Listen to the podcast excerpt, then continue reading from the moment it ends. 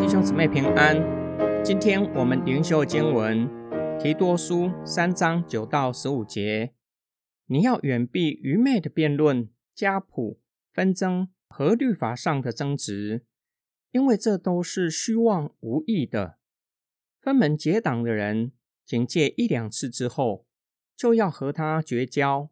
你知道这种人已经被盗，常常犯罪，定了自己的罪。我派亚提马或推基谷到你那里去的时候，你要赶快到尼格波利来见我，因为我已决定在那里过冬。你要尽力资助希纳律师和亚波罗的旅程，使他们不致缺乏。我们自己的人也当学习做善功，供应日常的需要，免得不结果子。同我在一起的人都向你问安。请你问候那些因信而爱我们的人，愿恩惠与你们众人同在。保罗最后劝勉提多，要远避愚昧无知的辩论，家谱有可能与旧约人物有关的传说或教导，律法上的争执有可能指饮食条例、宗教礼仪和犹太传统。保罗并且说明为什么要远避这些。因为这些只会造成对立，这些虚空的言论更是对生命的建造毫无益处。第二个劝勉要警戒分门结党的人，这些人的言论对教会具有破坏性，会带给教会分裂。第二世纪之后，分门结党成为异端的代名词。保罗告诉提多，假如他们不听从劝诫。看他们如同外人，不要和他们往来，因为他们已经背弃信仰，所做的证实自己是有罪的，将来要面对上帝的审判。最后，保罗提到要尽力资助希纳律师和亚波罗的旅程，使他们不致缺乏，这是所有基督徒应有的美德，要学习的善功。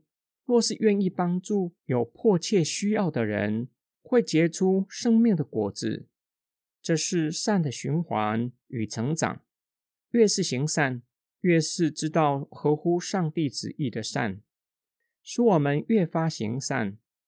保罗在问安中说道：“请提多向那些因信而爱我们的人问安，因着相信神而爱人。”换句话说。我们知道，并且有能力爱人，因为我们已经相信上帝，明白真道，并且有从神来的力量，使我们能够爱人。今天经文的默想跟祷告，我们若是信主已经很多年，曾经为自己的生命没有成长担忧吗？保罗的劝勉提供我们生命成长的法则。使我们的生命可以不断的成长，不断的结出圣灵的果子。保罗劝勉提多，若是愿意主动帮助有迫切需要的人，这样的人不用担心生命不会成长。换句话说，愿意给有迫切需要的人恩典，不只是帮助有迫切需要的人，同时会让我们的生命成长。保罗已经说明，因信而爱。爱乃是从相信上帝而生发出来的。我们相信上帝，并且信靠神，也愿意照着神的命令去实践，愿意给那些有迫切需要的人恩典。会发现，我们给出去，虽然有可能在财富上减少，但是实质上却没有减少，反而更丰富有余，因为会发现。越来越不依靠外在的金钱，越来越信靠神，越来越知足常乐。上帝是一切恩典的源头。越来越信靠神，就表明我们是越来越富足的。有了上帝，就拥有了一切，甚至所拥有的是别人拿不走的。同时，让我们对所拥有的感到知足。我们一起来祷告，爱我们的天父上帝，我们的生命是你所造的，又将我们从黑暗里拯救出来，使我们归给你，做你的子民。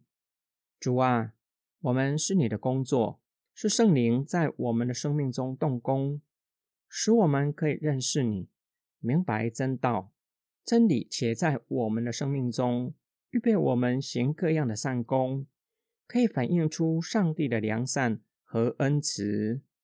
我们奉主耶稣基督的圣名祷告，阿门。始终我要。